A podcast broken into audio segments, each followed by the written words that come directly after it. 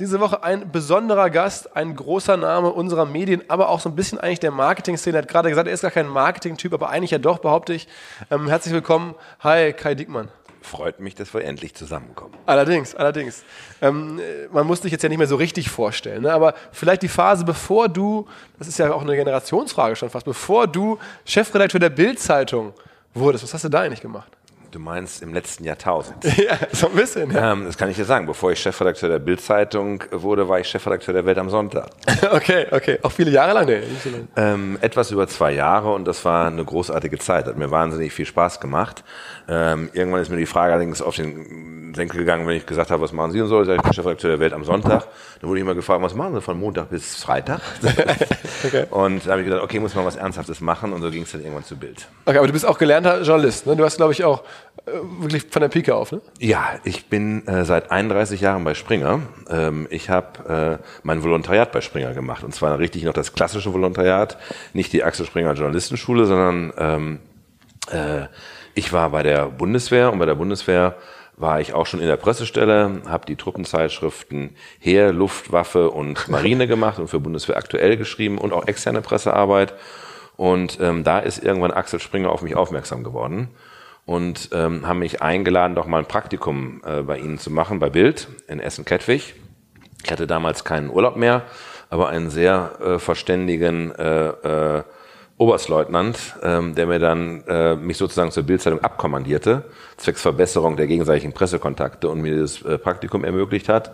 Und am Ende des Praktikums hat mir dann Springer ein Volontariat angeboten ähm, bei der Bild am Sonntag in Hamburg. Das war großartig, eine, eine, eine Wochenzeitung, die auch gleichzeitig dann tagesaktuell ist am Samstag. Und zwar mit den Stationen Hamburg, äh, dann Bonn, äh, damals noch Bundeshauptstadt im Korrespondentenbüro und die letzten Monate dann in New York. Und wow. Das war für einen Jungen, der aus Bielefeld-Brackwede kam, ganz große, weite Welt. Ähm, 89 ähm, gab es dann mal so eine Phase bei Springer, wo viel durcheinandergewirbelt wurde und da ging eine Mannschaft, die ich immer ganz toll gefunden habe, also Günter Prinz, äh, Norbert Kurzdörfer, Franz Josef Wagner, Klaus Larras, also alles ähm, also Legenden äh, ja, im Boulevardjournalismus. Äh, die gingen von heute auf morgen zu Burda, und zwar der Bunten, und da bin ich mitgegangen. Und dann auf einmal waren wir alle in München. Und dann war ich äh, von 1989 bis 91 bei der Bunten in München als Chefreporter zusammen mit Florian von Heinze der heute noch stellvertretender Chefredakteur bei Bild ist. Und das waren auch zwei großartige Jahre, zwei völlig irre Jahre, weil äh, der Chefredakteur war Franz Josef Wagner. Und äh, Franz Josef Wagner ist ja jetzt seit vielen Jahren ähm, der legendäre Kolumnist von Bild, der Briefeschreiber auf der Seite 2. Ich hatte ihn auch schon bei der Welt am Sonntag, da hat er auch schon Briefe geschrieben. Das war das Format, was wir damals für ihn ähm, erfunden haben. Aber äh, Franz Josef Wagner als Chefredakteur zu haben, ist so ziemlich das Härteste das Härteste, was man sich vorstellen kann. Okay, okay. Ähm, am Ende äh, schritt, glaube ich, das Ordnungsamt äh, immer ein in der Redaktion, kam ungemeldet zu Kontrollen, um festzustellen, ob wir um Mitternacht oder um zwei dort immer noch sitzen. Äh, äh ich glaube, Burda musste damals auch Strafen zahlen. Äh, wenn dann unten das Ordnungsamt gemeldet wurde, haben wir uns seinerzeit dann in Schränken versteckt äh, damit das Ordnungsamt uns nicht gefunden hat und keine Sprache. Weil er so wirklich so ein, so ein harter Arbeitsfanatiker war. Äh, er ist ein, ein, ein Textfanatiker und äh, äh, er hat von uns das wirklich das allerletzte verlangt über jede Grenze, aber ich glaube, ich habe in den zwei Jahren so wahnsinnig viel äh, gelernt. Und wenn man, wenn man Franz Josef äh, Wagner mal erlebt, wenn er komponiert, wenn er Geschichten komponiert, wenn er Texte komponiert, ähm, der hat sich halt nie äh, zufrieden gegeben mit nice to have, sondern es musste immer ein must have sein. Und ähm, ich weiß noch, wie wir irgendwann mal, damals war ja, glaube ich, Golfkrieg, und äh, äh, George Bush, der Ältere, war Präsident und er hat, wir saßen zusammen und versuchten irgendeinen Text über äh, George Bush zusammenzustoppeln. Und er sagte mir, erzähl mir mal ein bisschen was über George Bush. Und ihm dann erzählt, was er alles gemacht hat. Unter anderem äh, war CIA-Director und war dann aber auch irgendwann mal ähm, äh, in China. Ah, sagte Franz Josef, in China. Und formulierte dann so sinngemäß, war in China. Dort lernte er die Weisheit des Bambus kennen. Du musst dich biegen, damit du nicht brichst. Und das war eine unglaublich großartige Charakterisierung von George Bush. Und das ist so eine Art und Weise, wie Franz Josef Wagner in Bildern denken kann, in Sprache denken kann. Und ich bin, ich bin immer ein fanatischer Fan von ihm gewesen. Er hat ja auch großartige Bücher geschrieben, äh, Wolfsspur, äh, das Ding, das, die habe ich ver, äh, äh, äh verschlungen, muss ich vorstellen. Ähm, in, in das Ding gibt es eine Szene, äh, da liegt jemand angeschossen irgendwo in einem deutschen Wald. Jetzt wusste aber Franz Josef nicht, wie das ist, wie sich das anfühlt, wenn jemand angeschossen im äh, deutschen Wald liegt. Also hat er sich ein paar Tage selber in den Wald gelegt, um ein Gefühl dafür zu bekommen, wie das ist. Äh, soweit ich weiß, hat er sich nicht selber verstümmelt und irgendwie angeschossen. Aber okay. das ist Franz Josef Wagner, jemand, der Method Acting, so Method Journalism sozusagen. Äh, Wahnsinn und äh, es gab dort dramatische Nächte und es gab dann eine extremst dramatische Nacht äh, wo ich ihn fast erschlagen hätte und wo ich dann auch am nächsten Tag gekündigt habe und äh, bin dann zurück zum Springer gegangen. Aber später hast du dir dann alle sozusagen diese Legende wieder eingesammelt, als du bei Bildern warst? Naja, zunächst, äh, zunächst einmal ähm, äh, gab es eine ganze Welle, die dann zurückging zu Springer.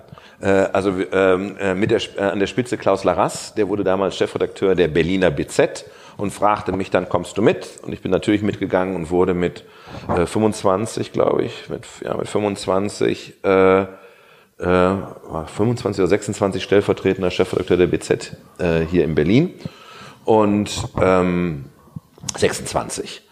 Und äh, das war natürlich eine tolle Herausforderung, ne? auf einmal das zu machen. Hatte äh, nur sehr begrenzt Führungserfahrung, aber hier in Berlin zu sitzen im Jahr 91, äh, so unmittelbar nach der Wende, ähm, das war eine tolle Herausforderung, hat äh, riesig Spaß gemacht. Das haben wir ein Jahr lang gemacht ähm, haben damals die BZ am Sonntag erfunden und viele andere ähm, Dinge ganz anders gemacht als der langjährige äh, gute Vorgänger. Berlin hat mir auch tierisch Spaß gemacht.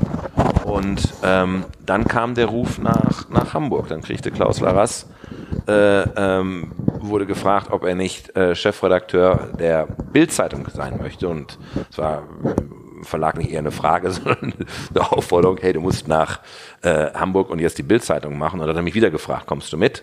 Und machen wir das zusammen und selbstverständlich, weil er auch für mich ein äh, in jeder Beziehung ein journalistischer Ziehvater gewesen ist, habe ich gesagt, komme ich mit äh, nach Hamburg und bin dann dort stellvertretender Chefredakteur und äh, Politikchef geworden. Ähm, damals war ich dann, glaube ich, äh, 27 und das war natürlich auch eine irrsinnige Herausforderung, ähm, in dem Alter äh, dann doch schon ja auch eine Menge Verantwortung für so ein großes Blatt zu tragen, was damals ja noch weit über vier Millionen Auflage hatte. Ja, ja. Und gibt es eigentlich für dich so in der Bildphase dann sozusagen zwei ähm, Ära oder zwei Phasen? Einmal die, einmal die Phase sozusagen vor deinem Silicon Valley-Aufenthalt und danach? Kann man das so einteilen? Na, ich würde sagen, es gibt ähm, drei Phasen. Ne? Also ehrlicherweise ist das eine, eine Aufgabe, die kann man eigentlich nur begrenzt machen. Und die erste Phase war die Hamburger Phase. Also die, die, die, die erste Herausforderung, der erste große Einschnitt, der große Einschnitt organisatorisch im Workflow, im vielen, war der Umzug nach Berlin. Als wir 2007 entschieden haben, äh, wenn wir jetzt nicht nach Berlin gehen, dann verpassen wir den Zug. Ne? Das ist äh, allerhöchste Eisenbahn. Äh, wir müssen darüber und ähm, eine ähm, äh, dazu kommt, dass damals die Online-Aktivitäten von Bild ja noch ausgegründet waren. Ne? Die waren in einem Joint Venture mit T-Online und die waren in Berlin. Wir waren da operativ überhaupt nicht daran beteiligt. Das war eine, eine different entity. Und wir haben gesagt, das ist eh Unsinn. Wir müssen das alles zusammenführen. Und das macht keinen Sinn, das hier in Hamburg zu machen, sondern in Berlin spielt die Musik die Lebensqualität in Hamburg, und ich spreche, glaube ich, mit dir als Hamburger, ja, äh, die mag großartig sein, aber ähm, Lebensqualität ist halt kein Kriterium für eine sehr lebendige äh, Boulevardzeitung, sondern die muss da sein, wo die Musik spielt. Und das ist eindeutig Berlin. Äh, mit der Politik, mit der Kunst, einfach äh, mit der Stadt, äh, wie sie damals war. Und das war eine echte Herausforderung. Innerhalb eines Jahres äh, eine so große Organisation äh, möglichst geschlossen nach Berlin zu bringen ähm, das war eine Schwierigkeit. Am Anfang äh, äh, haben wir das auch äh, in sehr stillen Kämmerlein verhandelt, vorbereitet und ähm, es gab dann eine Indiskretion, da musste ich ein Interview in der FAZ geben. Damals gab es noch keinen Vorstandsbeschluss für den Umzug, es gab keinen Aufsichtsratsbeschluss, es wäre, wir sind börsennotiert, es hätte eine Pflichtmitteilung geben müssen. Das heißt, es war auch sehr schwierig, das zu kommunizieren und die einzige Möglichkeit, da ist überhaupt eine Öffentlich um, äh, Öffentlichkeit umzugehen, war, dass ich in einem Interview mit der Frankfurter Allgemeinen Seit, äh, Zeitung den fatalen Satz äh, formuliert habe, es gibt den Wunsch der Redaktion, nach Berlin zu ziehen. Das Dumme war, die Redaktion wusste von diesem Wunsch nichts. Und äh, das gab natürlich eine große Aufregung äh, in der Redaktion. Und ich werde nie vergessen, am nächsten Tag gab es eine Riesenversammlung unten in der äh, Stella-Halle. Und äh, ich stand dann da auf einem Tisch und äh, bis zum bis zum Ausgang eine äh, äh, wirklich, glaube ich, hunderte von Kollegen und äh, in der ersten Reihe standen auch meine Lieblingsmitarbeiterinnen und auch die trugen äh, T-Shirts und Tattoos äh, mit der Aussage, ich bin kein Berliner. Ähm, das war ein großes Stück Arbeit, äh, die Kollegen davon zu überzeugen, warum Bild nach Berlin muss, warum das richtig ist, warum wir dorthin gehören ähm, war, wie wir den Umzug gestalten, wie wir dafür sorgen, dass diejenigen, die Wohneigentum hatten, die Häuser hatten, dass wir versuchen, ähm, das passend zu machen, dass wir, wir haben Entschädigungen äh, äh, gezahlt, wir haben äh, denjenigen äh, versprochen, wer eine höhere Miete in Berlin zahlen muss, als er in Hamburg gezahlt hat, bekommt entsprechenden Ausgleich. Also wir haben dort unglaubliche Pakete geschnürt, wir haben die Kollegen vorab nach Berlin gebracht, wir haben vor allem dafür gesorgt, dass Bild, äh, das Bild in Berlin einen passenden Platz findet. Ähm, das Hochhaus hat ja nicht auf uns gewartet. Äh, sondern wir mussten unseren Platz schaffen und wir haben gesagt, wenn Bild kommt, dann müssen wir auch äh, zentral in das Haus rein. Das heißt, direkt unter den Vorstand in den äh, 15. und 16. Stock und noch in den 17. Stock, da gehört die Redaktion hin, das haben wir dann auch geschafft, haben dort, finde ich, sehr, sehr, sehr gut umgebaut, das vieles transparent gemacht und ähm, am Ende war immer, ist immer meine Sorge gewesen, dass ich viele Mitarbeiter verlieren würde an die Wettbewerber, Gruner und Ja und andere, die sich entschieden haben, in Hamburg zu bleiben. Ähm, das war nicht der Fall. Am Ende hatten wir eine Umzugsquote von über 100 Prozent. Jetzt fragst du, wie geht das von über 100 Prozent? Ja, weil es Redaktionen gab, wie zum Beispiel die Hamburg-Redaktion und andere, die sind in Hamburg geblieben. Äh, Autobild, äh, äh, äh, äh, Sportbild und auch aus den Redaktionen gab es dann Bewerbung, können wir nicht mitkommen nach Berlin, weil das, was ihr dort vorhabt, ist äh, spannend. Ähm, das war ähm, nicht nur für mich, sondern es war für jeden in der Redaktion eine Chance, sich neu zu erfinden. Weil wenn du mit deiner Familie in eine neue Umgebung gehst, dann musst du dich neu erfinden. Und wenn das eine gesamte Redaktion tut, ne, so ein gesamter äh, äh, äh, Organismus, dann ist das eine unglaublich spannende Angelegenheit. Und das hat damals ähm, äh, äh, dem Brand gut getan. Wir haben dann auch mit dem Umzug Anfang 2008 ähm, online und äh, Bild unter eine Leitung gestellt. Ähm, Manfred Hart kam dann als Chefredakteur und ich bekam die Zuständigkeit äh, äh, eben auch für unsere Online-Aktivitäten. Und das war der erste richtige Schritt in die Integration von Online äh, in den Workflow von, äh, von Print. Das war, muss man sagen, etwas, ähm, äh, was mich auch wieder in die Lage versetzt hat, äh, selber an meiner Kreativität zu arbeiten und eben diesen Job länger zu machen als nur äh, äh, sieben oder acht Jahre. Und dann kam im Jahr 2012 äh, das Silicon Valley. Aber der Druck als Bildzeitungschefredakteur ist so groß, dass man deswegen sagt, viele Jahre kann man den nicht aushalten. Es geht nicht ums Aushalten, sondern es geht darum, ähm, bist du noch kreativ genug? Na? Äh, natürlich hat das auch viel mit Druck zu tun. Aber ehrlicherweise ist die ähm, macht die Aufgabe so unglaublich viel Spaß, dass man dann Druck auch ganz gut aushalten kann.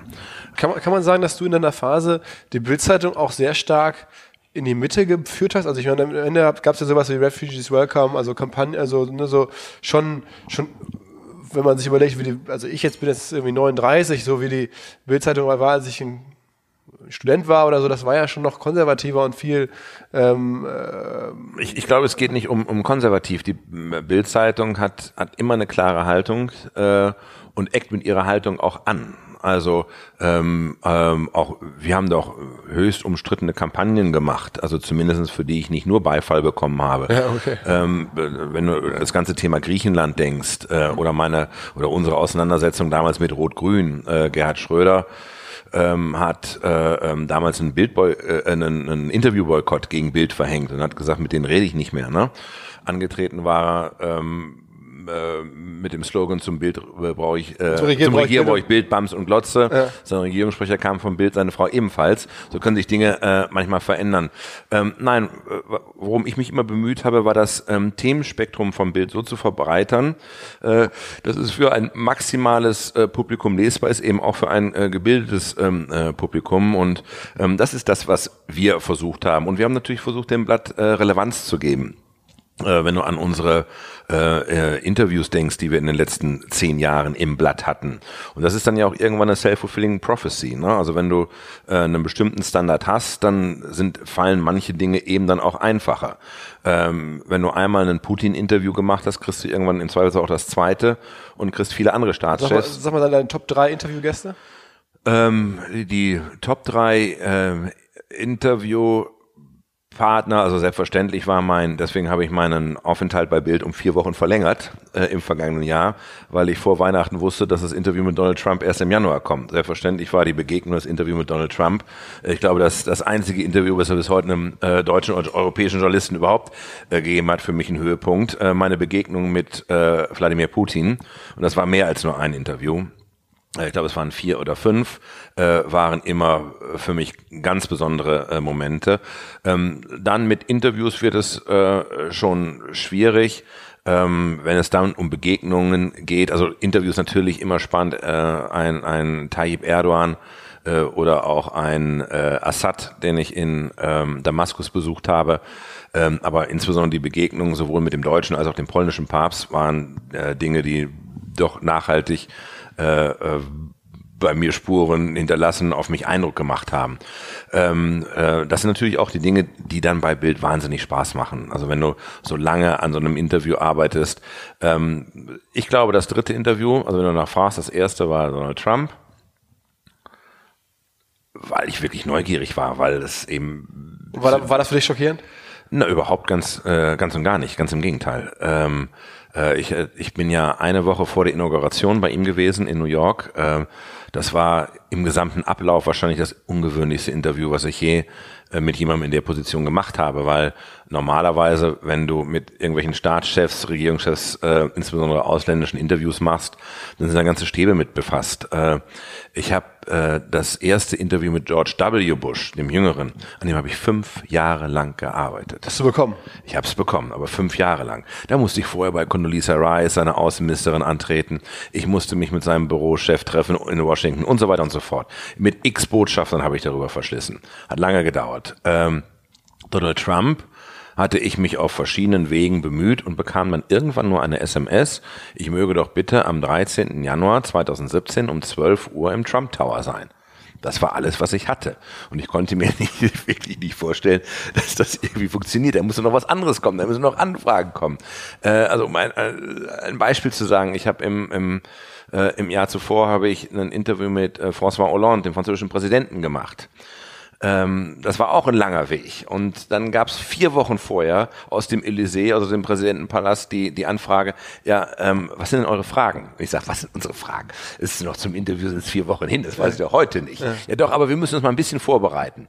Ja, dann haben wir mal einen Fragenkatalog hingeschickt äh, äh, geschickt und dann kam äh, eine Woche später die Frage, ähm, ja, kommt denn da möglicherweise noch was dazu? Ändert ihr noch was? Und dann habe ich gesagt, selbstverständlich ändern wir was noch was. Und dann eine Woche von dem Interview kam dann die klare Ansage, bitte nichts mehr ändern äh, an der Reihenfolge der, weder an den Fragen noch an der Reihenfolge, weil der Präsident habe sich vorbereitet. Als wir dann bei ihm saßen im Élysée, hatte er sich nicht nur vorbereitet, sondern es lagen vor ihm auf dem Tisch nicht nur unsere Fragen, sondern auch Antwortvorschläge. Und ähm, wenn du das weißt, dann war es, wenn es ist unglaublich, dass so der Apparat eines äh, eines äh, gewählten, designierten amerikanischen Präsidenten, da gab es gar nichts. Da gab es überhaupt nichts. Da gab es keine äh, Vorabfestlegungen, da gab es äh, keine Verabredungen, da wurden keine Fragen abgefragt, absolut gar nichts. Ist das nicht so, so eine Legende, dass, aber saß nicht Rupert Murdoch mit im Raum? Ähm, weißt du, wir Journalisten neigen dazu, und das kennst du ja, dass wir äh, zu der Art und Weise, äh, wie wir dann unsere Interviews machen und wer dabei war oder nicht dabei war und welche Quellen wir haben, natürlich nie was dazu sagen. Okay, okay. Ich würde ja auch nie äh, äh, erzählen, äh, über welche Wege ich ich meine Interviews mit Wladimir Putin arrangiere oder wer mir dabei geholfen hat, ähm, am Ende zu George W. Bush zu kommen, Okay. ähm, wer ausschlaggebend Ah, war. ich- ich- Vielleicht mache ich das irgendwann in meinen Memoiren. Okay, Im Moment okay. ähm, tue ich das noch nicht. Ähm, am Ende habe ich bin dann am Tag vorher nach New York gereist äh, äh, und habe mir nicht vorstellen können, dass es wirklich äh, passiert. Äh, am Morgen, äh, also an dem Freitagmorgen klingelte dann bei mir äh, im Hotel die Landline. Ne? Also wann, wann passiert sowas schon mal? Ne? Die auch äh, kaputter alter Apparat war. Und da dachte ich, okay, das ist der Anruf von irgendjemandem, ist alles nur ein Witz und äh, ist ein Missverständnis. Nee, das war der Secret Service. Und die wollten lediglich die Nummern meines Passes haben und die Nummern des Fotografens äh, des Passes und da wusste ich, it's gonna happen. Und ähm, du, dann sind wir dorthin gefahren und ähm, damals war ja äh, der Trump Tower weit, äh, äh, äh, weiträumig abgesperrt, äh, bereits von Polizei und Secret Service und dann sind wir dort an die Absperrung und dann hatten die aber bereits unsere Passnummern und dann wurden wir da durchgeleitet, dann war das ganz easy. Dann sind wir erst in den 27. Stock gefahren, dort mussten wir äh, den äh, Fahrstuhl wechseln und dann waren wir in seinem Büro in seinem Privatbüro. Wir kamen dort also äh, aus dem Auszug rein. Da war sonst keiner, da wurde nichts kontrolliert, gar nichts. Und dann war die Sekretärin und sagte, he's already waiting for you. Und ich hatte erwartet, einen aggressiven, einen nervösen Donald Trump äh, zu treffen, weil das war genau die Woche, äh, in der ähm, äh, äh, er den, die Auseinandersetzung mit ähm, den Korrespondenten von äh, CNN hatte und wo es die ersten Gerüchte gab, äh, dass irgendwas mit Russland gewesen sei. Das ganze Gegenteil. Ich traf einen unglaublich charmanten Donald Trump, der völlig aufgeräumt war, völlig relaxed. Wir haben das, die verabredete Gesprächszeit um eine halbe Stunde überzogen. Und es war ihm völlig wurscht. Es gab keine Frage, die ausgeklammert wurde. Also wir haben wirklich die, die, die unangenehmsten Fragen gestellt, äh, auch im Zusammenhang mit Russland. Äh, äh, war alles völlig in Ordnung. Es gab nichts, was nicht fotografiert werden konnte Eigentlich ja super souverän. äh, äh, mega souverän auch in seinen Fehlern. Ne? Äh, auch das war natürlich dann spürbar, da ist hier jemand, der äh, in, in bestimmten Bereichen ähm, jetzt noch nicht ausreichend bewandert ist. Also er hat dann auch berichtet, er sei äh, äh, vom Chef der Europäischen äh, Union angerufen worden ist. Und dann haben wir gefragt, ja, wen vom Kommissionspräsident Juncker? Ja, genau, der war's. Ne? Später hat sich dann rausgestellt, war Tusk, war ein anderer, war zwar nicht Juncker. ähm, äh, er, ähm, er hat dann äh, auch ein paar äh, Zahlen durcheinander gekriegt, für die er dann später heftig kritisiert worden ist, ähm, wo ich auch wieder sagen muss, äh, wie unfair. Also äh, aus allen anderen Interviews äh, kenne ich das. Also wenn du bei Regierungschefs bist, egal bei wem, wenn es zu Zahlen kommt, sagen die mit der größten Selbstverständlichkeit, das fügt dann der Referent hinterher noch ein. Ne? Also keiner geht davon aus, dass irgendjemand die Zahlen parat haben muss. Ähm, und ähm, das, das, die entscheidende Erkenntnis war, er ist kein Politiker, sondern er ist ein Geschäftsmann, er, ist, äh, er kommt aus dem Business und äh, sein Blick auf äh, Politik ist auch der eines Businessmans. Das heißt, er denkt in Deals. Was ist äh, für mich dabei? Das war übrigens das Interview, wo er über die ähm, zu vielen deutschen Autos geklagt hat, die auf der Fifth Avenue stehen. Das war das Interview, wo er die NATO als obsolet bezeichnet hat und ähm, wo er verschiedene andere Also Dinge journalistisch kann man fast hat. nicht mehr rausholen aus einem Gespräch, als du rausgeholt hast. Also journalistisch äh, ähm, äh, habe ich immer noch viel Freude. Ich glaube, es war die Süddeutsche oder die Frankfurter Rundschau, die dann geschrieben hat, also viel ist dabei nicht rum, äh, äh, rausgekommen, um dann zwei äh, äh, Seiten aus dem Interview zu machen. Das, das ist immer, was mir Freude gemacht hat. Jetzt sagen wir mal meine Frage, äh, Ja. gerade Marketing, jetzt hast du, machst du dir so viel Arbeit und reist dahin. Mhm. Spürt man das irgendwo im Business? Also ist die Auflage dann an dem Tag, wo das kommt, spürbar höher? Also ähm, der Verlag hat eine Auswertung gemacht und mit diesem Interview hatten wir weltweit etwa 900 Millionen Kontakte. Äh, ist bis heute ähm, die wohl meist zitierte Geschichte äh, äh, äh, in the history of Bild. Also mit keiner anderen Geschichte haben wir so viel Kontakte erzielt wie mit diesem Interview. Okay, also das merkt man äh, natürlich, das merkst du in den Zugriffszahlen, das merkst du in allem. Okay, also das, ist Ob das jetzt dann immer mit der Auflage ist das immer ähm, eine Sache, die wir auch nicht tagtäglich feststellen können. Es ist immer mit einer zeitlichen Verzögerung. Ähm, Auflagenschwankungen bei einer Zeitung, bei einer Zeitung wie Bild festzustellen, die eine reine Verkaufszeitung ist. Das heißt, über 90 Prozent der Auflage werden am Kiosk vertrieben. Das heißt, wir erwarten von unseren Käufern, dass sie dorthin gehen, dass sie die Zeitung holen. Dort Auflagenschwankungen an Schlagzeilen festzumachen, ist relativ schwierig, weil es gibt immer viele externe Faktoren, die eine Rolle spielen. Das kann das Wetter sein. Das kann schlicht und ergreifend das Wetter sein. Äh, erst an so Tagen, äh, im Winter, wenn es dann kalt ist und äh, wenn Eis liegt, da kommen drei Trucks nicht an ihr Ziel und schon ist deine Auflage einfach in einer bestimmten Gegend weg. Ähm, das kann mit Urlaub zusammenhängen oder was auch immer. Das sind immer Dinge, äh, die sind wirklich schwer festzustellen. Also man muss es trotzdem machen, nachhaltig wirksam. Weißt du was? Es gibt, äh, es gibt zum Beispiel Schlachtzeilen, die sind legendär.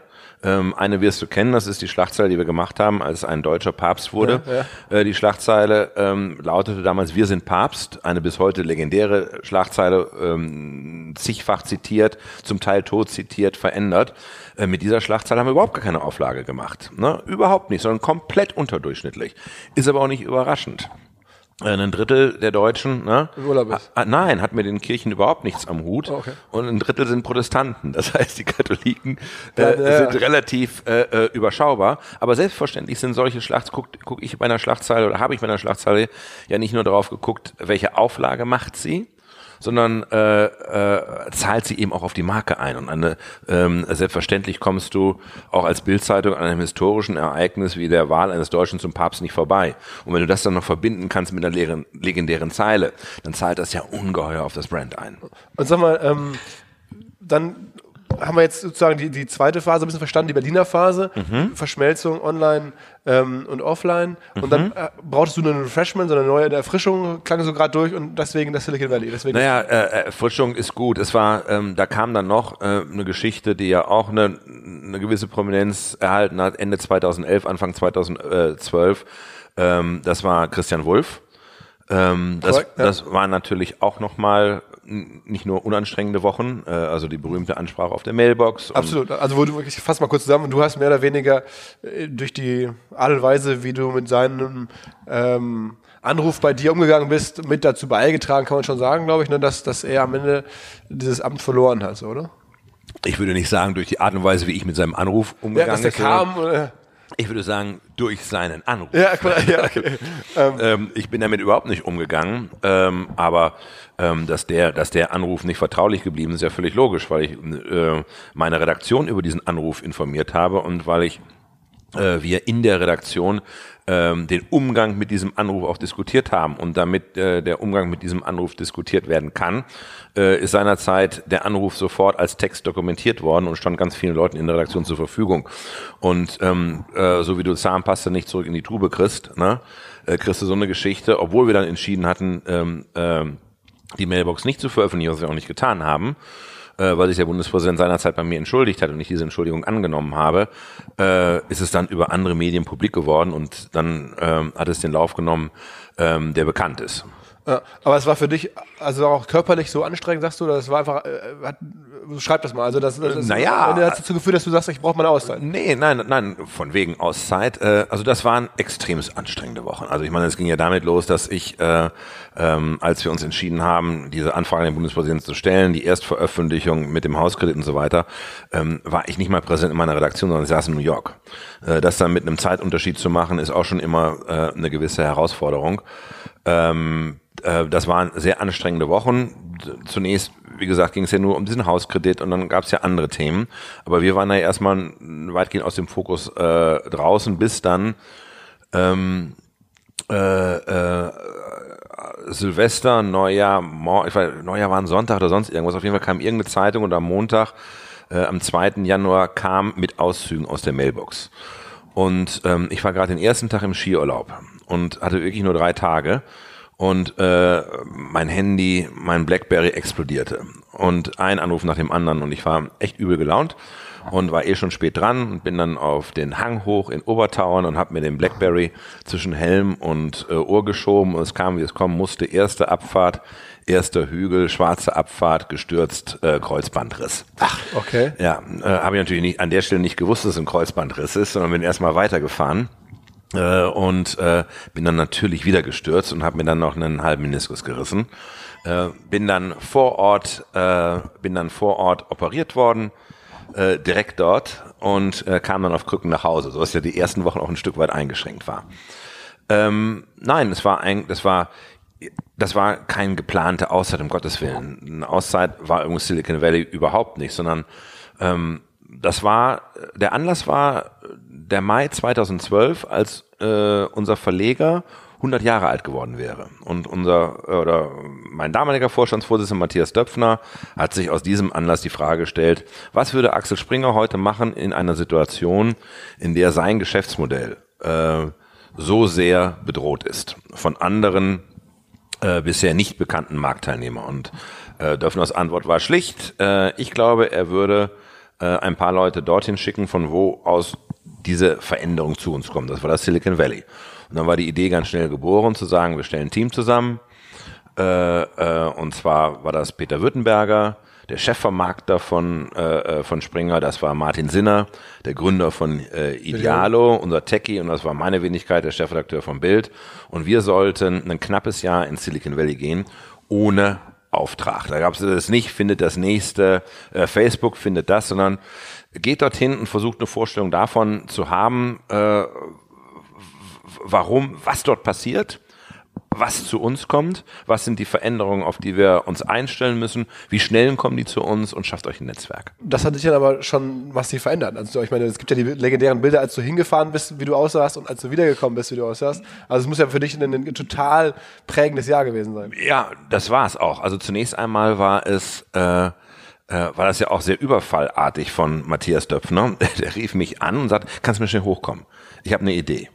Und bereits am nächsten Tag haben wir ihm zugesagt. Äh, und dann haben wir binnen Wochen dieses ganze Unternehmen auf die Beine gestellt. Wir haben dann äh, einen Vorabflug gemacht äh, in Silicon Valley, ähm, haben dort ein Haus gesucht, weil wir hatten dann die Idee, dass wir das anders machen, als der Springer sonst macht, in irgendwelchen Hotels zu wohnen. wir suchen dort ein Haus und wir leben gemeinsam in dem Haus und wir arbeiten gemeinsam in dem Haus.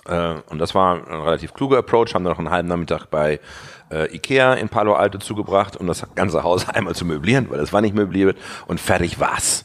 Äh, dann haben wir noch eine amerikanische Assistentin gesucht und eingestellt und sind zurück und haben uns ähm, entsprechend mit unseren Visa auf den Aufenthalt vorbereitet und waren dann ja schon ein paar Wochen äh, später ähm, alle im Silicon Valley. Ähm, und ich war der Erste, der dort ankam und war, hatte nun auch gar keine Vorstellung, was machst du dort? Ne? Ich habe mir auch überlegt, da sitzt du jetzt und dann äh, klingelt am Montag das Telefon. Wer ruft dich denn an? Wie funktioniert das denn? Und äh, Silicon Valley, Axel Springer, da fragen die bestimmt alle Axel Hu. Und ähm, ich hatte dann das große Glück, gleich am ersten, äh, äh, am ersten Wochenende, buchstäblich am ersten Wochenende, äh, das kennenzulernen, was das äh, Silicon Valley ausmacht, nämlich diese Proximity, diese Nähe, diese Nachbarschaft, weil selbst in einer digitalisierten Welt geht nichts über physische Nachbarschaft, weil am ersten Wochenende äh, stand der Nachbar von nebenan, deswegen heißt er Nachbar, vor der Tür und sagte, hey, my name is Danny and I'm having a brunch uh, tomorrow, you're the new one, uh, wouldn't you like to join?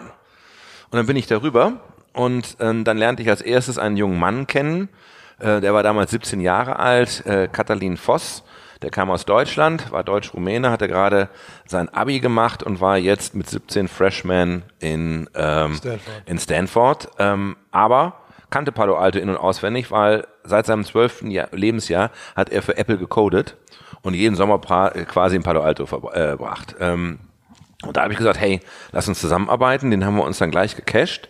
Du kannst Stanford-Studenten nicht bezahlen, aber wir haben gesagt, du, wir zahlen deine Tuition, deine Studiengebühren für die nächsten drei Jahre.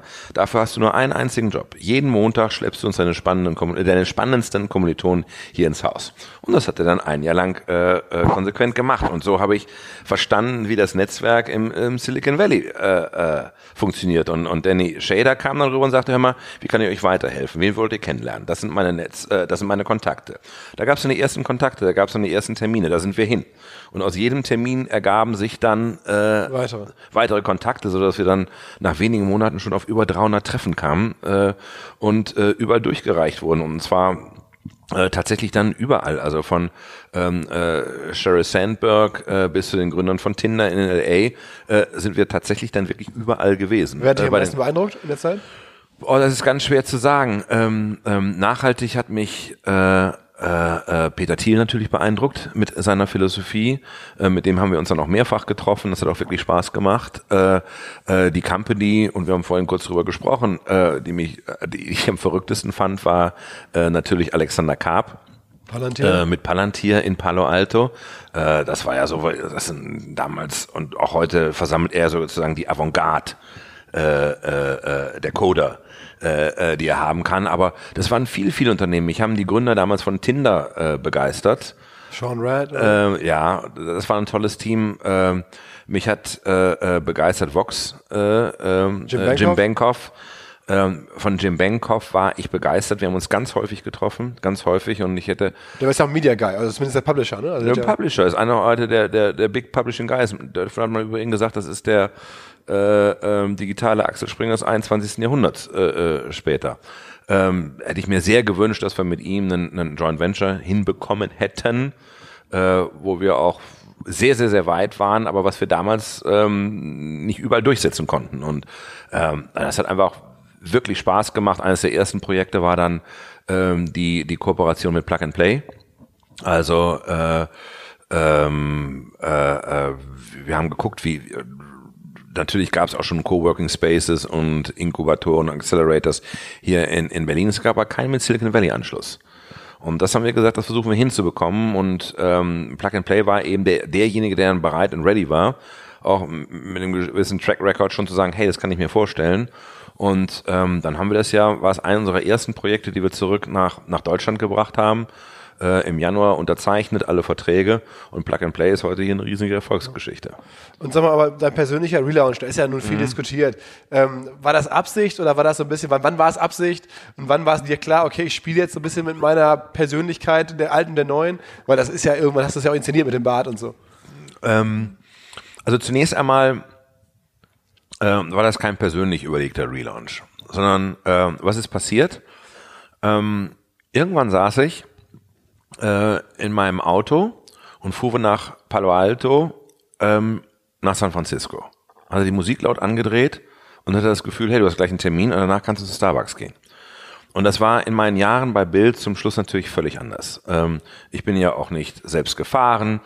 Da gab es auch immer Einschränkungen. Ähm, ich hatte keine private E-Mail. Also bei mir haben immer mein Büroleiter mitgelesen, mein Sekretariat mitgelesen, so dass ich ununterbrochen in Kontrolle war und eigentlich meinem Tagesablauf häufig selber hinterhergelaufen bin. Häufig selber hinterhergelaufen. Ähm, die, die, die einzige Ruhephase, die ich immer hatte, wo mich auch keiner stören durfte, war morgens im Auto, wenn ich Zeitung gelesen habe. Ne, dann durfte mich bis zum Verlag keiner stören. Ähm, wir leben ja in Potsdam, das war immer eine wunderbare Dreiviertelstunde und wenn das eine Stunde wurde, hat mir es auch nicht gestört. Äh, wenn ich abends ins Auto stieg, kriegte ich eine Liste mit von Leuten, die ich noch anrufen musste, hatte eine Vereinbarung mit meiner Frau, dass ich nie telefonieren ins Haus komme, so dass wir häufig entweder um das Viertel gekreist sind, dann hinterher noch oder irgendwo in der Ecke gestanden haben, äh, bis ich fertig war. Und das war auf einmal eine ganz neue Freiheit. Das war die Freiheit, dass keiner wusste, wo ich bin. Und dass es auch keinen interessiert hat. Und dass ich wirklich äh, äh, bei Starbucks gesessen habe. Und das war fantastisch. Das hat Spaß gemacht. Und da wusste ich, da passiert was mit mir. Und äh, diese neue Freiheit ähm, hat mich begeistert. Mich hat auch dieses Unkonventionelle im Silicon Valley begeistert. Dieses, ähm, was wir erst lernen mussten, äh, dass ich meine E-Mails selber schreibe. Ne? Das musste ich erst lernen. Ne? Dass ich das nicht irgendjemandem diktiere, äh, sondern dass ich das selber mache. Und das war, diesen Wettbewerb haben wir, glaube ich, in keinem einzigen Fall gewonnen, dass wir aus irgendeinem Meeting rauskamen und wir mal diejenigen gewesen wären, die das Follow-up geschrieben hätten. Ne? Selbst wenn wir zum Parkplatz gestürzt sind, um uns ins Auto zu schmeißen und sofort, ne, thanks for the meeting, da war die E-Mail von demjenigen, den wir besucht hatten, schon da. Und diese sehr unkomplizierte Kultur, dieses, dieses sehr einfache Leben in, in äh, Kalifornien hat mich begeistert. Und ich hätte, ähm, ich war todtraurig, als wir zurück mussten. Todtraurig. Also es war, ehrlicherweise, war eine emotionale Katastrophe, weil ich konnte mir das gar nicht äh, vorstellen. Ich bin dann im Übrigen gar nicht mit einem Vollbart zurückgekommen, sondern ich sah harmloser aus als du jetzt oder du. Ähm, eher so wie jetzt. Ich war einfach ein paar Tage nicht rasiert und dann schrieb aber irgendwie Handelsblatt mit Vollbart und sonst irgendwas. Und ähm, da habe ich erstens gesagt, jetzt zeige ich euch mal, was ein Vollbart ist. Und zweitens gab es noch einen anderen Effekt. Ähm, wir sind jetzt zurückgekommen mit einem Plan. Ähm, also ich sage ja immer, ich war ähm, kein Volldepp. Ähm, ich habe ja schon gewusst, dass die Erde keine Scheibe ist. Aber ähm, dass das Ausmaß der Veränderung und die Radikalität und die Schnelligkeit, mit der es zu uns kommen würde, das war mir so nicht klar. Ähm, ich, wir konnten uns in den USA angucken, was die Digitalisierung mit den Publishern gemacht hat. Ne? Also äh, während unserer Zeit ist Newsweek auf Papierformat eingestellt worden und die Auflagen und die Ergebnisse der anderen stürzten zusammen. Und da waren auf einmal die äh, Digital Media Only Companies, ne, die kein Legacy Media behind sich hatten. Und da war für mich völlig klar, wenn, wenn wir jetzt nicht ganz schnell sind, dann passiert, dann wird es auch ein deutsches Buzzfeed geben, dann wird es ein deutsches Huffington Post geben. Gibt's heute, sind aber trotzdem nur Nische, spielen keine Rolle. Aber in den USA ist genau das passiert, weil die Publisher versucht haben, äh, mit wenigen Ausnahmen, äh, ihre, äh, ihre traditionellen Geschäftsmodelle zu verteidigen ähm, und nicht bereit waren, sich selber zu kannibalisieren. Das ist für mich der entscheidende Punkt. Ähm, nicht bereit waren, ähm, in digital zu investieren, Inhalte kostenlos bereitzustellen, um einfach digital schnell zu wachsen. Weil sie zu diesem Schritt nicht bereit waren, äh, sind dort eben Digital-Only-Media äh, äh, entstanden, die den Raum, den digitalen Raum über den alten Publishern besetzt haben. Und da war mir klar, wir müssen Gas geben. Weil wenn wir das nicht tun, dann passiert uns genau dasselbe. Und da bist du richtig bei Bild.de voll mit eingestiegen. Wir sind, ich, ich habe es anders gemacht. Ich habe noch in, in noch in Palo Alto habe ich Kollegen gebeten von Bild äh, nach Palo Alto zu kommen, weil wir sozusagen einen Plan entworfen haben auf der grünen Wiese äh, und gesagt haben, wie würden wir uns aufstellen from the scratch, wenn wir das ganze Unternehmen nochmal, Bild nochmal neu machen könnten. Ähm, das war ein, ein, Projekt, das hieß übrigens Tempel, ähm, was dann anderthalb Jahre oder fast zwei Jahre gelaufen ist. Äh, das hieß deshalb Tempel, weil einer unserer Pläne war, dass wir auch ausziehen wollten bei Springer. Wir wollten nach Tempelhof. Deswegen hieß das Projekt Tempel. Das war eine der Dinge, die wir dann nicht realisiert haben, äh, weil sich das Unternehmen das seinerzeit nicht vorstellen konnte, dass die wichtigste Marke ähm, das Haus verlässt. Aber wir haben uns wirklich, wir haben, ähm, wir haben, wir haben gesagt, wenn wir ähm, digital und, und analog aus einer Hand machen? Wie müssen wir uns aufstellen? Wie sieht ein neuer Workflow aus in dieser digitalen Welt?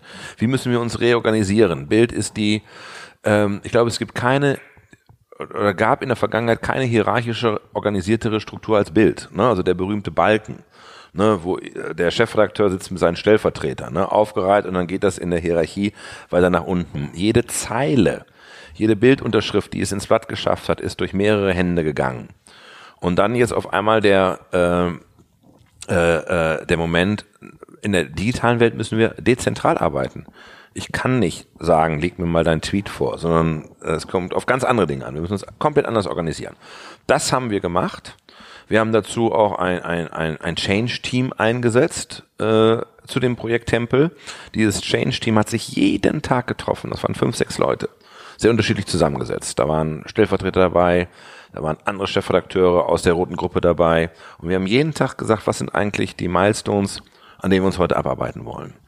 Und das ging so über ähm, wirklich ein komplettes Jahr, bis wir in etwa dort waren, wo wir sein wollten, mit allen äh, Umstrukturierungen, mit allen Veränderungen in den Ressorts. Und das waren ja schon massivste Veränderungen, weil wir den Workflow ja wirklich komplett umgestellt haben, weil es uns auch darum ging, natürlich auch der gesamten digitalen Welt eine völlig andere Sichtbarkeit innerhalb der Redaktion zu geben.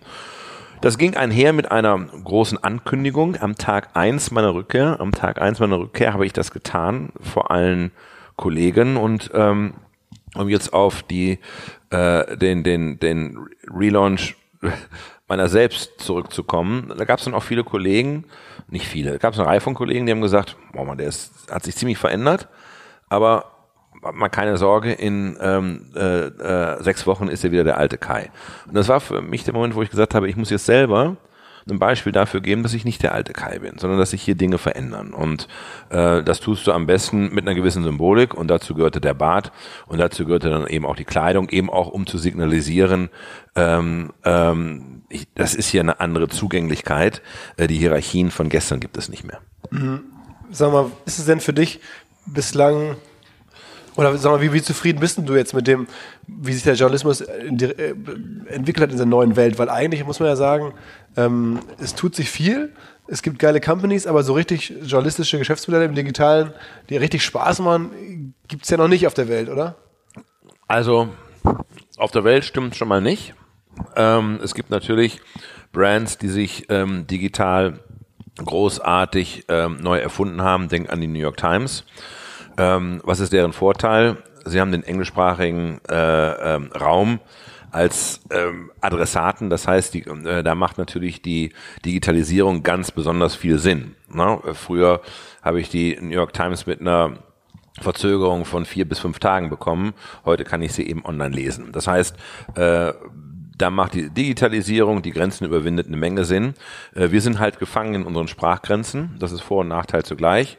Ähm, der Vorteil ist, dass natürlich äh, im deutschsprachigen Raum, gerade weil sich ja viele Brands dafür entschieden haben, äh, hinter Paywalls zu gehen oder ihre Inhalte bezahlpflichtig zu stellen, äh, äh, Content nicht unbedingt Commodity ist, sondern du musst tatsächlich, wenn du heute relevanten Content finden willst in Deutschland, musst du im Allgemeinen dafür zahlen. Ne? Inzwischen ist, glaube ich, die Hälfte aller äh, ähm, Publishing Brands äh, äh, sind bezahlpflichtig. Teil, teilweise zumindest. Ne?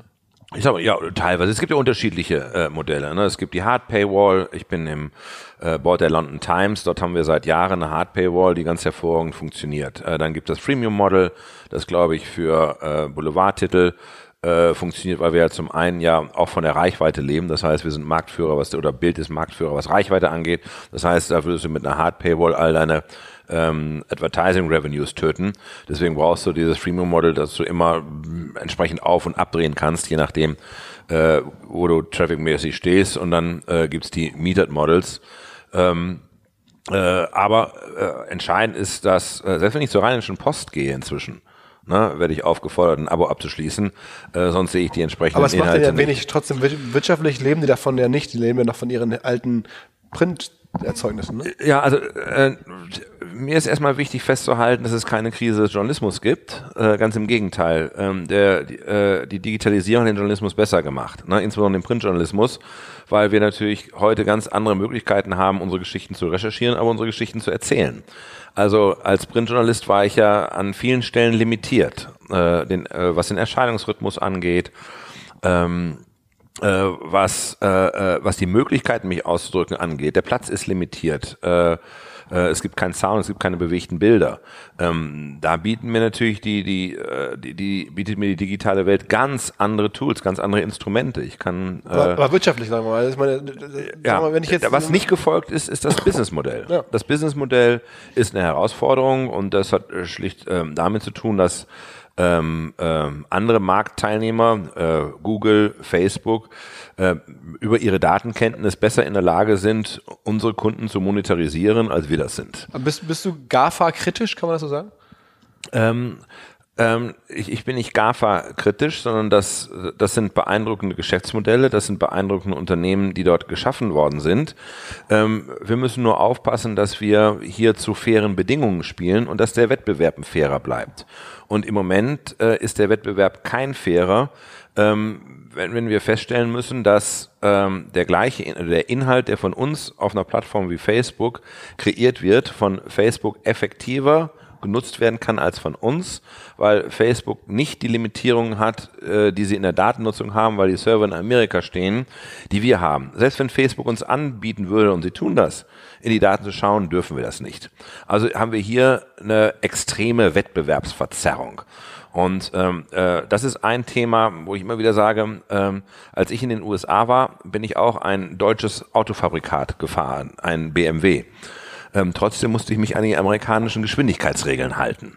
Und ähm, da bin ich der Meinung, dass wir hier zu gleichen Wettbewerbsbedingungen kommen müssen. Äh, sonst haben wir äh, in der Tat keine Chance. Aber wie überall in der digitalen Welt äh, funktionieren die alten Geschäftsmodelle nicht automatisch in der neuen, sondern ich muss diese Geschäftsmodelle anpassen. Oder es sind möglicherweise auch ganz andere Geschäftsmodelle. Also da hilft ja, ne, ne, wir sind ja nicht die Ersten, die von der äh, Digitalisierung erfasst worden sind. Mich überrascht nur immer, dass wir so wenig hingeschaut haben, was eigentlich in der Musikindustrie passiert. Äh, da sind die Geschäftsmodelle auf den Kopf gestellt worden. Also äh, früher haben Bands äh, äh, äh, Konzerte gegeben, um ihre für ihre Alben zu werben, die analog verkauft Hat wurden. gedreht, ne? Heute ist das einmal umgekehrt. Ne? Heute äh, äh, bin ich auf Spotify und bin auf anderen Plattformen, um für meine Live-Gigs äh, ähm, zu werben. Und genauso, äh, glaube ich, ist die, die müssen wir in der Publishing-Welt uns überlegen, was sind die Geschäftsmodelle, die in Zukunft Journalismus finanzieren. Ähm, ich glaube zum Beispiel, dass es einfach nicht mehr reicht, nu- nur Reichweite eins zu eins zu verkaufen, sondern man, äh, ich finde, die Publisher müssen überlegen, ob sie sich zum Beispiel an dem äh, Erfolg oder Nicht-Erfolg der in der mit der verkauften Reichweite beworbenen Geschäftsmodellen beteiligen.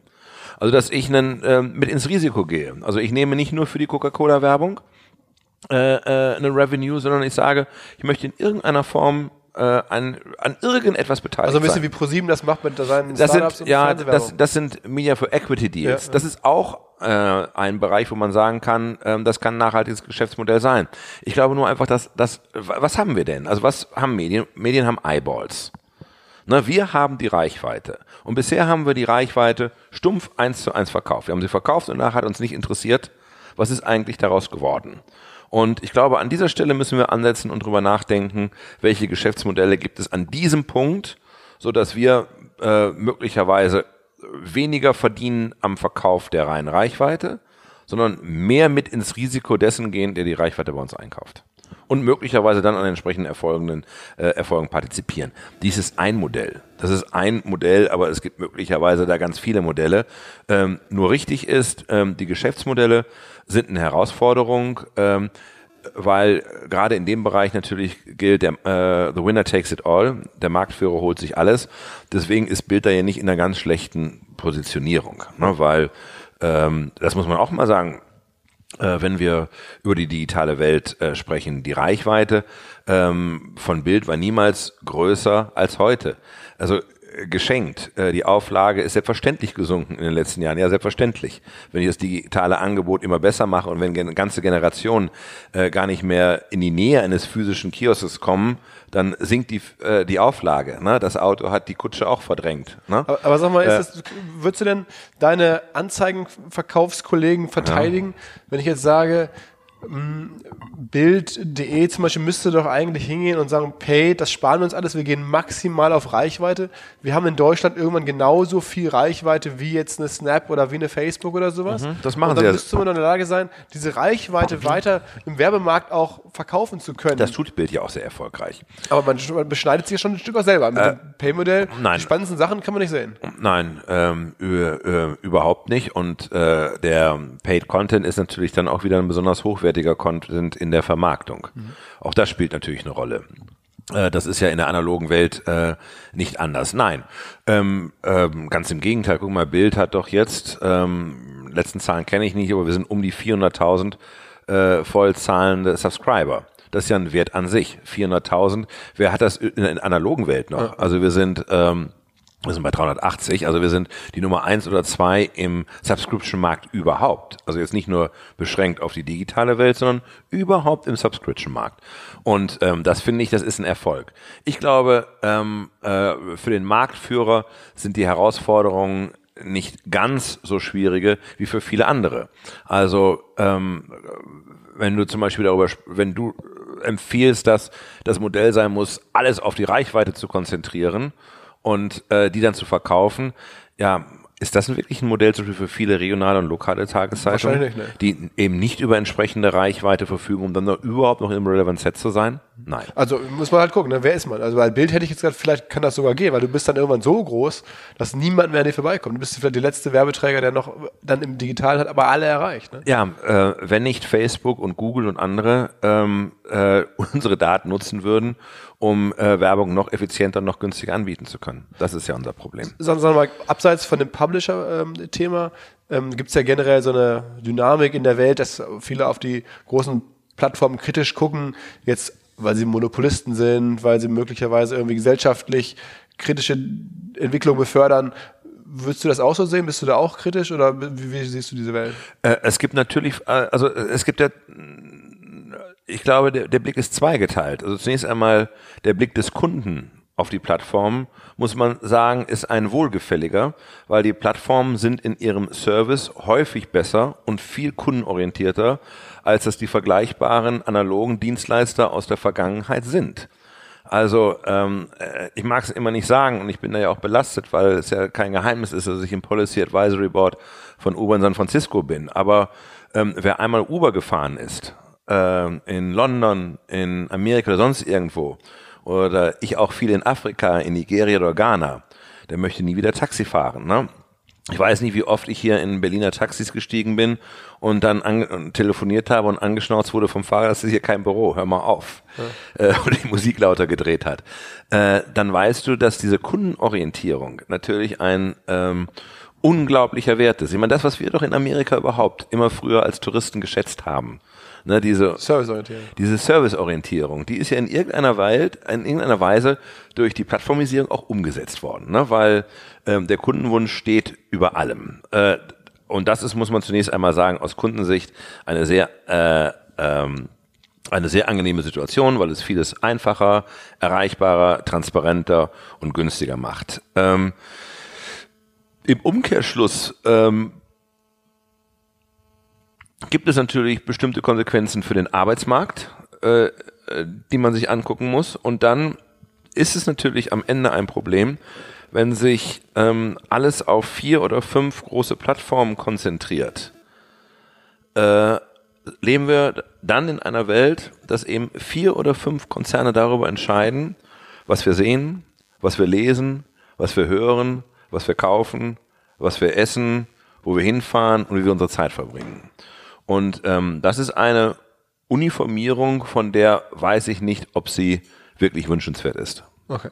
Ähm, sag doch mal, ich will noch bevor wir, was du, was du heute äh, machst, sprechen, mal ganz kurz so ein bisschen als, Kai Diekmann als Brand. Irgendwann mhm. hat es ja bei dir mit, mit, Twitter angefangen. Ich glaube, Twitter ist deine größte Plattform, auf der du mittlerweile die größte Reichweite hast. Ich habe mhm. knapp 200.000 Follower, ist ja schon Influencer-Dimension, ähm, wie man das aus dem Fashion-Bereich oder so kennt. Da gibt es ja im Medienbereich sehr wenige Leute.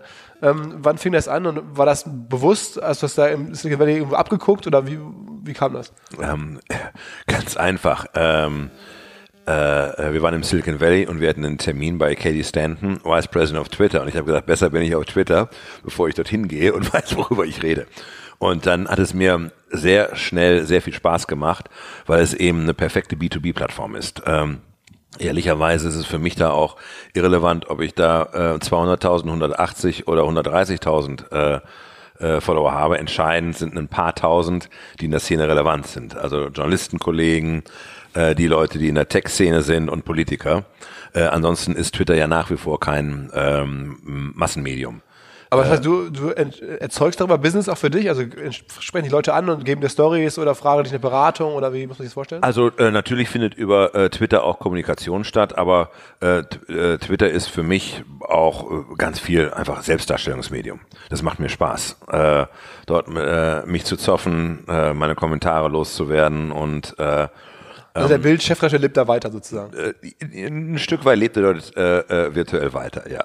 Aber es ist also es ist eher ein Hobby. Ne? Am Ende das, das müsstest du nicht machen natürlich logischerweise. Äh, das ist ein das ist ein, ein klares Hobby. Auf der anderen Seite ähm, ähm, bin ich ja nun auch in der Richtung äh, tätig und ähm, deswegen ist es für mich auch immer wichtig, einfach zu erfahren, wenn wenn ich mich für die ähm, mediale digitale Welt interessiere, da muss ich auch wissen, wie sie funktioniert. Und das geht wirklich nur, wenn ich es ausprobiere. Und, also, aber es war trotzdem das die Plattform, die dir am meisten gefallen hat. Also es war jetzt irgendwie Facebook hättest du auch nehmen können oder. Ähm, na, Facebook mache ich ja auch. Äh, aber Facebook hat äh, für mich eine etwas andere Perspektive. Das ist ja so eine Art Scheinprivatheit, die ich dort äh, dokumentiere, die ich auch als Bildchef immer dokumentiert habe, ohne wirklich äh, äh, privat zu sein.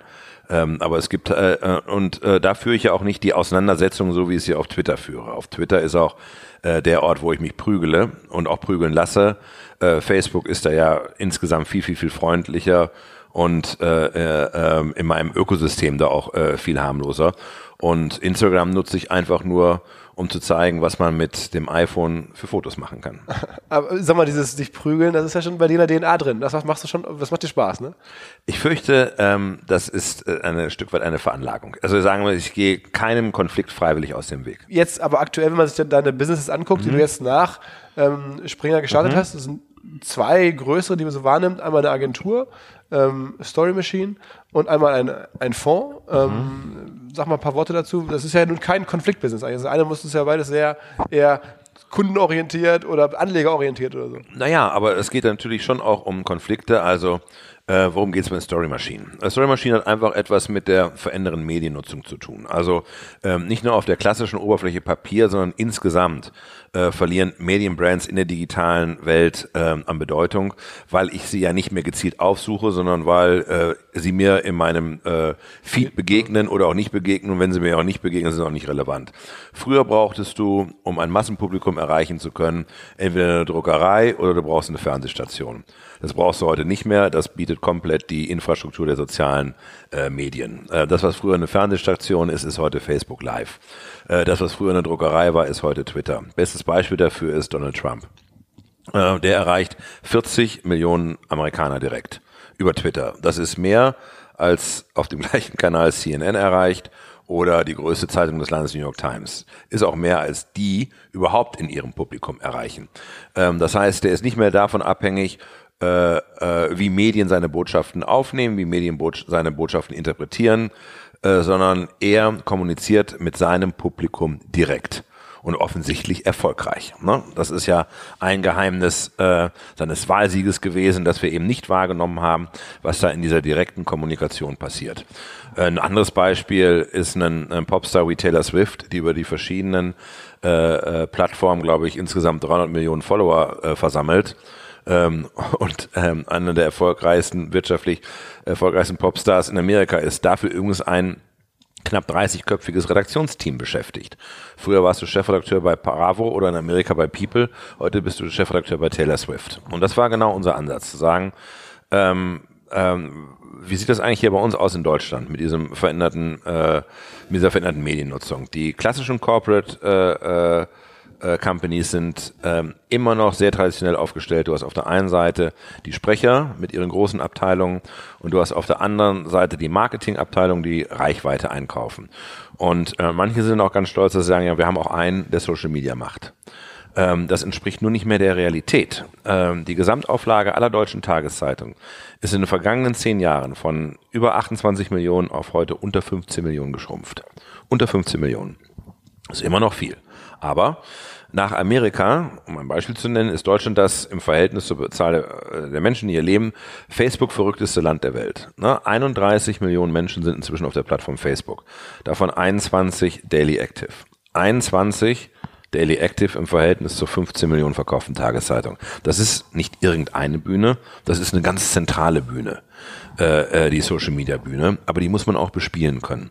Und häufig äh, äh, gibt es noch das Missverständnis in, in großen Unternehmen, auch im Mittelstand, auch in großen Organisationen, dass Facebook und Twitter und was wir alles haben, Verlängerungen, technische Verlängerungen entweder der Pressestelle sind oder technische Verlängerung der Marketingabteilung.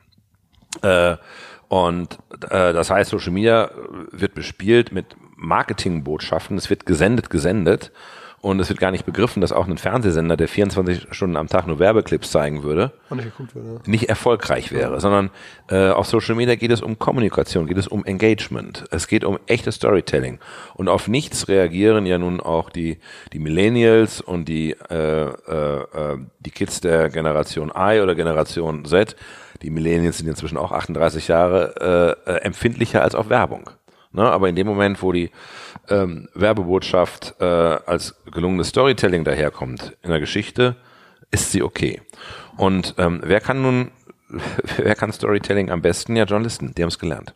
Aber sagen wir jetzt, jetzt mal. Und das ist unser Gedanke, das ist unser Ansatz zu sagen, wir bauen Redaktionen, äh, wir beraten nicht Unternehmen, wie sie es besser machen könnten. Wir sind keine Berater, sondern wir machen das. Wir machen das. Also wir als Dienstleister bieten an, hört mal, was ist für euch relevant?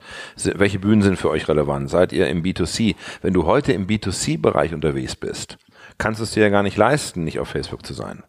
Äh, wenn du digitale Produkte anbietest, kannst du es dir nicht leisten, dort nicht vertreten zu sein, auf Instagram oder sonst irgendwo. Aber äh, dafür brauchst du tatsächlich Profis, die das dann auch können.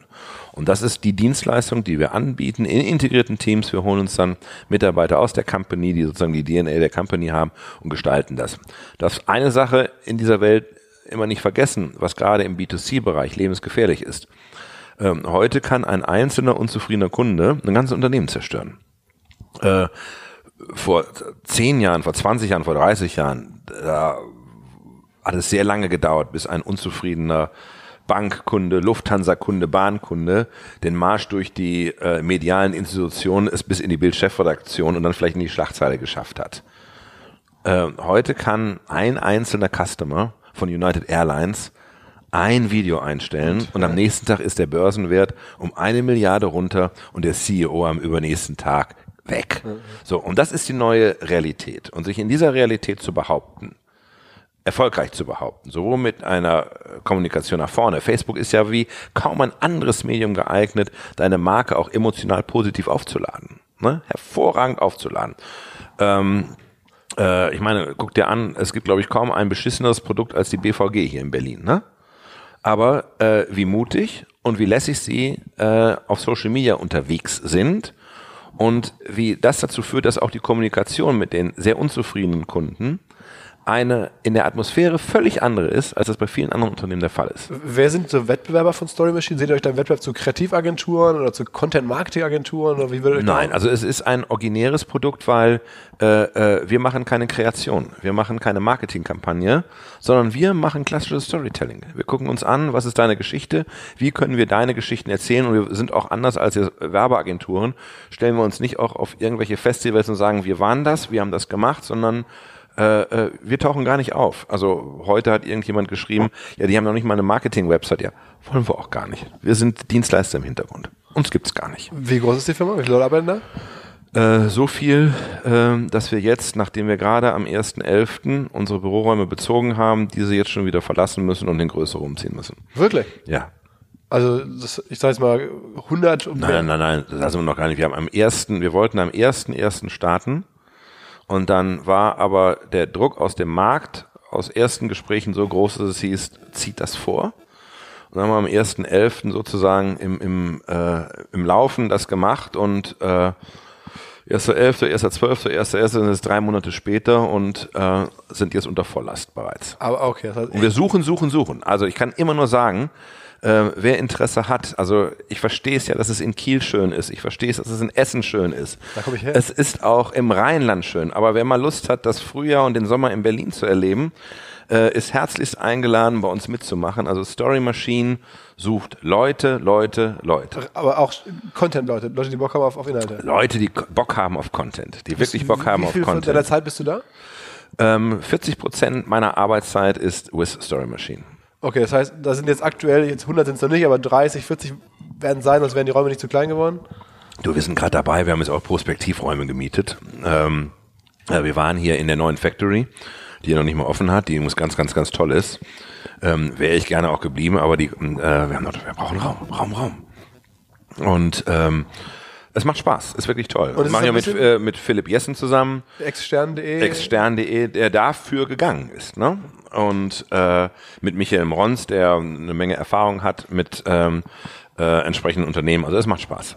Und, und ähm, ähm, daneben machst du jetzt, oder sagen wir noch letzte Frage, weil das kam gerade ganz witzig raus. Du hast, ihr habt keine Website für die Firma. Also im Nee. Netz, das ist jetzt ja auch schon fast wieder dann Marketing. Also ist nicht da, ist ja auch irgendwie dann so ein bisschen ein Gag. Ist nicht da, werden wir vielleicht irgendwann mal machen, aber das steht für uns nicht im Vordergrund. Es geht nicht um das Self-Branding. Äh, wir funktionieren nicht wie eine Werbeagentur. Ähm, äh, wir zählen nicht auf, wer unsere Kunden sind, sondern wir sind Dienstleister im Hintergrund. Okay, okay. Und Wir sind die Ghostwriter. Okay. Ähm, und und ähm, nebenher oder die restliche Zeit machst du jetzt auch einen, einen Fonds, den du mit einem alten Schulfreund gegründet hast. Da gab es eine Titelgeschichte. Manager-Magazin. Manager-Magazin. Ja. Hast du, oder, natürlich Drähte gezogen, zack, kein Ding mehr machen. Niemals. Niemals. Ähm, aber äh, jetzt sag mal ein paar Worte dazu. Ähm, also, ähm, ich habe mir mit einem alten Freund, äh, Leonard Fischer, ähm, jüngster Bankenvorstand Deutschlands, war er mal, war Chef der Wintertour. Äh, zum Schluss hat ihm die BHF gehört. Ähm, wir haben uns die Frage gestellt, was macht Digitalisierung eigentlich mit den Banken? Und insbesondere die Frage gestellt, wie kommt es eigentlich, äh, dass im digitalen Zeitalter auf analogen Sparkonten in Deutschland 2,3 Millionen Euro liegen, für die es keine oder sogar Negativzinsen gibt? äh, gelingt es uns dazu, eine digitale Alternative zu bauen, ähm, wo wir die Kosten so reduzieren und so minimieren, ähm, dass der Kunde trotz der Zinssituation, in der wir heute sind, ähm, mit einer positiven Rendite rechnen kann. Und das ist uns gelungen. Wir haben ein ganz einfaches äh, Produkt kreiert, ähm, äh, wo wir den, den, den Kostenteil plattformisiert haben, also outgesourced haben zu Partnerbanken und ähm, das mit den Banken so variabel verhandelt haben, dass wir heute anders als alle anderen, die im Markt sind, keine Ausgabeaufschläge nehmen müssen, keine Rücknahmegebühren, äh, äh, dass wir unser Produkt zu einem All-In-Fee von 1,25 Prozent anbieten, was uns zu einem der günstigsten, wenn nicht dem günstigsten aktiv gemanagten Fonds in Deutschland macht. Wir sind aktiv gemanagt, das ist uns ganz wichtig. Wir sind kein Algorithmus. Kein ETF oder so? Wir sind kein ETF, weil wir sagen, das Wichtigste für die Kunden, die wir im Blick haben, nämlich die Sparbuchkunden, ist nicht eine Maximierung ihrer Rendite, sondern äh, eine maximale Sicherheit. Äh, und das bedeutet, dass für uns immer die Nulllinie das Maß aller Dinge ist. Äh, und so ist das Fondsprodukt auch entsprechend äh, gestaltet. Äh, weil es uns gelungen ist, diese Kosten tatsächlich so zu reduzieren, äh, können wir sie eins zu eins an den Kunden zurückgeben. Und das ist sozusagen seine, äh, seine erste Rendite. Ist das die alte Bild-Volksprodukt-DNA, die da bei dir rauskommt? Ähm, das hat natürlich was damit zu tun, äh, Produkte so zu gestalten, so einfach, so transparent, äh, so zugänglich und zu einem Mehrwert, äh, der das Produkt von jedem anderen Produkt unterscheidet. Das war uns tatsächlich bei den Produkten, Erfolgsprodukten immer wichtig, dass wir geguckt haben, ist es wirklich Best Price? Ist es wirklich Best Quality? Ist es wirklich so, dass wir das mit dem Namenbild verbinden können? Und natürlich haben wir uns dort auch an bestimmten Kriterien ausgerichtet. Das ist mit Sicherheit Best Price.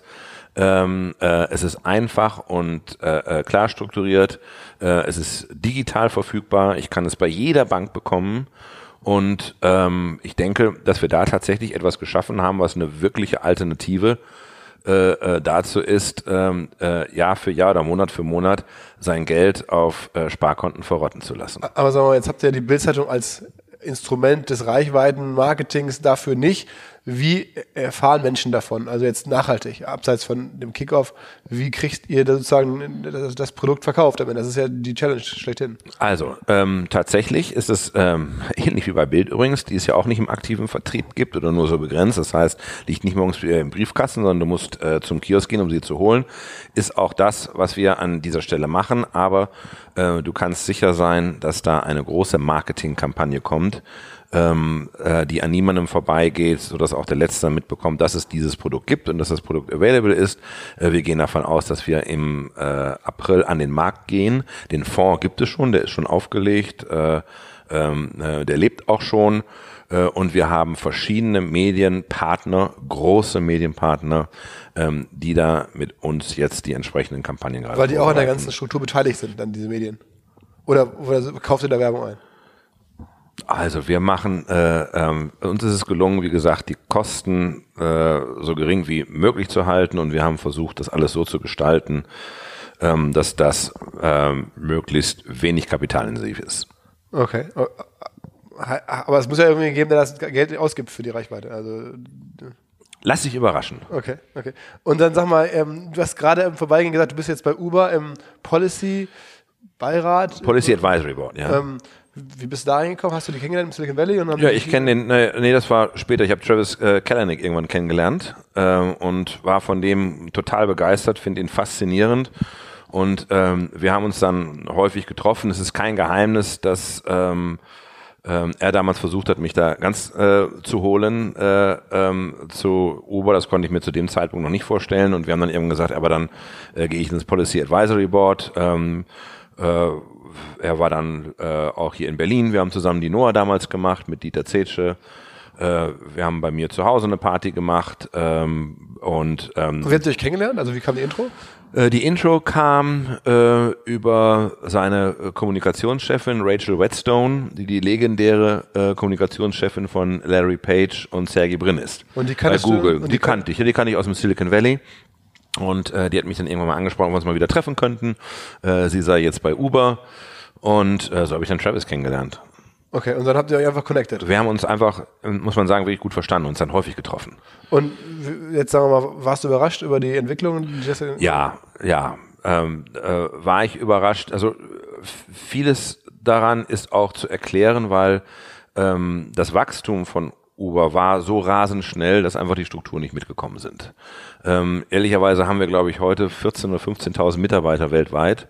Äh, und äh, wenn man sich dann die Matrix anguckt, wie viele Dinge dort ähm, wir kaum nachbesetzen konnten, ist manches von dem erklärbar. Ähm, das ist übrigens nicht so überraschend, ähm, wenn man sich das auch mal anguckt mit dem Wachstum analoger Firmen äh, äh, in Deutschland vieler äh, von vor einigen Jahrzehnten.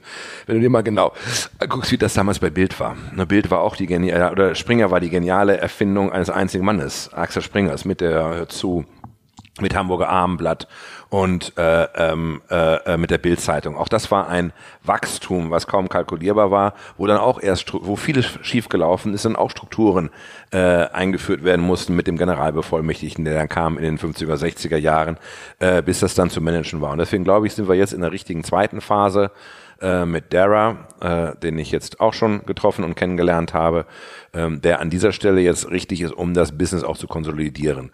Ähm, selbstverständlich ist es so, wenn du einmal da äh, im Shitstorm bist, wird natürlich auch jede Mücke zum Elefanten. Ne? Also wenn jetzt der Name Uber irgendwo auftaucht, äh, wenn, weiß ich nicht, an einem unbeschrankten Bahnübergang eine Kuh äh, äh, mit einem Pferdefuhrwerk kollidiert ist, dann wird uns das auch zugerechnet. Ähm, das ist dann halt so das Business äh, wächst sensationell. Gibt es denn sozusagen jetzt noch neue Sachen, die von dir kommen werden? Also wenn man jetzt hört, was du für ein Netzwerk hast, das ist ja Silicon Valley, also die neue ganze Welt da, dann das ist sozusagen die ganze deutsche Szenerie, Mittelständler, Politik, alles. Und jetzt machst du einen Fonds und Story Machine. Ja, damit bin ich ausgelastet. Also, das heißt, das ist jetzt die nächsten Jahre da, das also, bleibt dein Ding. Ja, natürlich. Also, ähm, ähm, um das äh, äh, klar zu sagen, äh, Story Machine zum Beispiel ist unser eigenes Unternehmen. Da haben wir null Fremdkapital mit reingenommen, das finanzieren wir selber durch. Äh, äh, ähm, ich zahle mir weder bei Story Machine noch bei äh, beim Zukunftsfonds äh, irgendein Gehalt. Das tut keiner der Gründer. Und insofern sind das natürlich auch, ist es eine große Investition, die wir dort alle tätigen und ein großes Risiko. Und deswegen geht jetzt erstmal alle Arbeit da rein, diese beiden Unternehmen erfolgreich zu machen. Okay, das heißt, wenn man dich so auf Twitter verfolgt, dann bist du wahnsinnig viel unterwegs. Du bist jetzt ja irgendwie jeden zweiten Tag im Flugzeug. Ach, ja, ich habe natürlich noch ein äh, paar andere Dinge. Äh, äh, die ich aus der Vergangenheit mit mir rumschleppe, die ich äh, mache und die ich gerne weitermache. Ich bin äh, nach wie vor im Board von Hürriyet und bin dort jetzt auch die letzten zwölf Monate etwas operativer gewesen, das heißt häufiger als nur zu den Board-Meetings. Äh, ich bin im Board der London Times äh, und ähm, ich habe meine Freunde von Renier bei verschiedenen äh, Aktivitäten unterstützt. In Afrika zum Beispiel? In Afrika, äh, die dort äh, großartig digital unterwegs sind, großartig digital unterwegs sind und ähm, da bin ich ein paar Mal gewesen. Und das macht mir aber auch Spaß. Und, und, du bist viel in Israel, weil du da auch eine Connection hast? In Israel bin ich deshalb viel, weil ich äh, ähm, äh, auf Bitten meiner Freunde in, in Jerusalem den deutschen Vorsitz von Yad Vashem, dem zentralen, der zentralen Erinnerungsstätte äh, übernommen habe. Und deswegen bin ich relativ häufig auch in Israel. Und was würdest du machen, wenn du heute 25 wärst? Ähm, ich glaube, ich würde es noch genau so nochmal machen. Zu Bild gehen oder zu, zu Springer gehen? Ich würde aber selbstverständlich, das war die beste Zeit meines Lebens. Äh, ich, äh, ich hoffe, dass. Aber du hättest ja nicht mehr wahrscheinlich die Relevanz und diese. Achso, du meinst, wenn ich, äh, du meintest, wenn ich äh, nicht äh, retrospektiv, sondern wenn ich heute 25 ja, absolut, wäre. Ja, genau. Entschuldige, da habe ich dich missverstanden. Wenn ich heute 25 wäre, würde ich mich mit Macht auf die digitale Welt stürzen und unbedingt Gründer werden.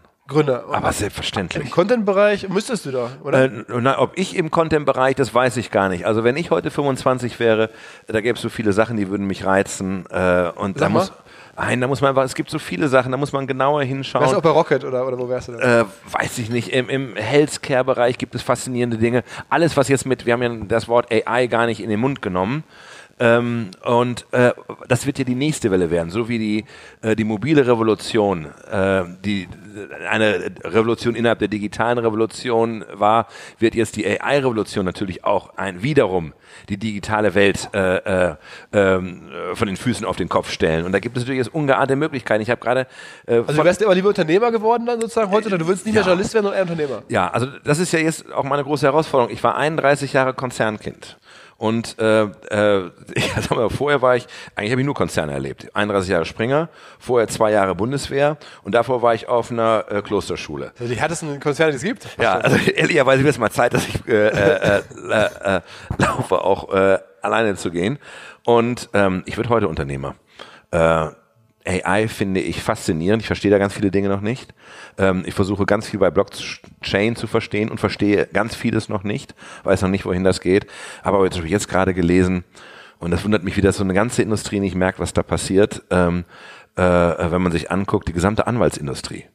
Ähm, die davon lebt, dass sie uns unendlich viel Geld dafür abnimmt, dass wir Verträge machen. Also wenn ich alleine sehe, äh, ähm, äh, wie teuer Anwaltskosten in der Gründung von Firmen sind und jetzt hat es den ersten Versuch gegeben, da ist eine Anwalt, so sind Anwälte angetreten gegen, äh, äh, gegen einen Algorithmus. Äh, Im Prüfen von Kontrakten. Im Prüfen von Kontrakten und die mussten die Legal Issues identifizieren. Und der Algorithmus hat es zehnmal besser gemacht und viermal schneller als die Anwälte. Aber jetzt hörst du dich so, so wenig Content und kreativ nur an. Du bist so eigentlich jetzt jahrelang auch in der Konzernewelt gewesen, klar, aber du warst ja auch, kommt ja so raus, jetzt bei Hürriyet oder überall, bist du ja auch ein Content-Guy, hätte ich jetzt so aus der Wahrnehmung, aus der Ferne gedacht. Und jetzt hört sich so an, als wenn du das über Bord werfen könntest als 25-Jähriger und würdest sagen, ich mache jetzt Unternehmer und mache jetzt mal wegen Blockchain. Nein, nein, Content hat mich äh, wahnsinnig interessiert, interessiert mich auch heute noch. Und da bin ich wie ein äh, Zirkuspferd, was die Trompete hört. Also wenn mich da jemand ruft, als ich im letzten Jahr in Israel war, in einer völlig anderen Mission, und dann kriegte ich einen Anruf äh, äh, aus dem Amt von äh, äh, Netanyahu, ob ich nicht mal schnell rüberkommen könnte, äh, weil sie hätten Lust, ein Interview zu machen, dann kann ich natürlich nicht Nein sagen. Äh, oder äh, jetzt bin ich äh, äh, gefragt worden, äh, Edward Snowden ähm, bei einem Kongress zu, äh, zu interviewen. Das sind natürlich alles Sachen, die machen mir immer noch Spaß, da kann ich nicht dran vorbeigehen. Ähm, äh, aber Kreativität reduziert sich nicht auf Content. Überhaupt nicht, sondern ich kann in sehr, sehr, sehr, sehr, sehr vielen Bereichen kreativ sein. Und ähm, nachdem ich so viele Jahre oder Jahrzehnte im Content-Bereich war, ich ja mit Story Machine ja immer noch massivst im Content-Bereich bin. Massivst. No? Ich mache das ist nur Content, Content, Content, Content, interessieren mich doch heute auch andere Themen. Und ich freue mich, dass ich jetzt die Chance habe, eben da auch so viele Dinge so viel breiter mal angehen zu können. Also dieses ganze Thema Banking und Blockchain und Krypto und Tokens ist eine Sache, die mich gerade wahnsinnig fasziniert. Äh, letzte Frage, weil du anfangs des Podcasts relativ lange auch erzählt hast, wie dich sozusagen bestimmte journalistische ähm, Vorbilder, so ähm, ja, Leitlinien geprägt haben von Leuten, wie die Leute mitgenommen haben und, und, und, und entwickelt haben.